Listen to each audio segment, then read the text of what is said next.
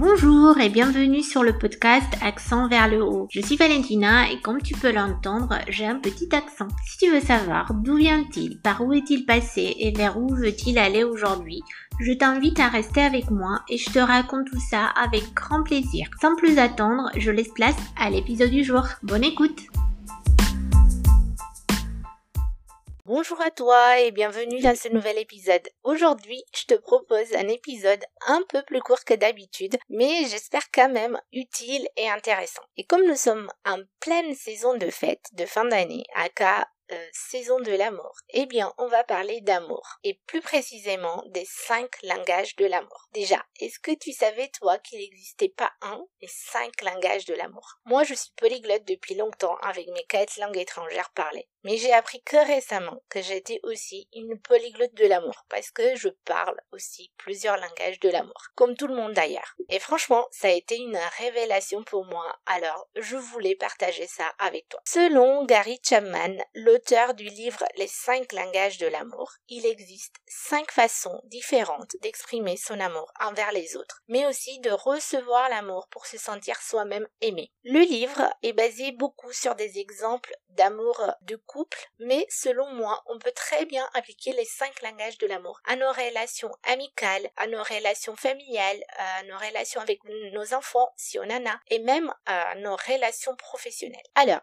voici les cinq langages de l'amour. Les moments de qualité, les cadeaux, les services rendus, le contact physique, les paroles valorisantes. En réalité, nous apprécions tous les cinq langages, mais nous avons tous un ou deux langages préférés qui remplissent automatiquement notre réservoir émotionnel. Et donc, nous avons tendance à aimer les autres dans nos propres langages, alors que très souvent, la personne en face de nous ne parle pas le même langage de l'amour que nous, et donc il peut y avoir frustration dans la relation. Et c'est comme si on exprimait notre amour en anglais alors que la personne en face l'espagnol on va avoir du mal à savoir qu'on s'aime réciproquement. Par exemple, mes langages de l'amour sont les paroles valorisantes et le contact physique. Je vais me sentir aimée si on me fait un gros câlin ou un bisou, si on me tient la main.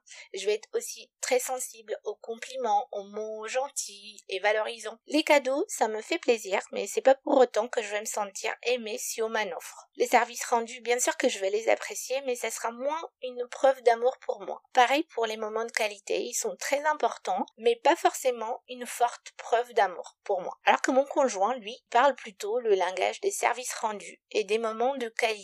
Et quand je l'ai appris, j'ai compris pourquoi il ne me donnait pas son amour de la façon que moi j'attendais et surtout pas de la même façon que moi je lui donnais. Et donc l'idée, c'est d'identifier ces langages de l'amour pour pouvoir, si besoin, remplir son réservoir émotionnel tout seul, identifier ceux des autres pour pouvoir mieux les interpréter en preuve d'amour parce que naturellement, on va pas les apprécier euh, comme tels s'ils sont différents des nôtres, mais aussi pour pouvoir offrir aux autres de l'amour de la façon dont ils attendent aussi et pas seulement de la façon dont nous avons l'habitude de le faire naturellement. Et comme ça, tout le monde est content. Si tu veux savoir plus sur les cinq langages de l'amour, n'hésite pas à lire le livre de Gary Chapman. C'est un tout petit livre et ça se lit très facilement. Je mettrai le lien dans la description de l'épisode si ça t'intéresse. Je vais là pour aujourd'hui. Merci beaucoup de m'avoir écouté. J'espère que ce mini épisode t'a plu et que tu pourras t'exercer à identifier les langages de l'amour de tes proches pendant cette période de fête. Je te souhaite un joyeux week-end de Noël et je te dis à la semaine prochaine pour la suite de l'histoire. Poupi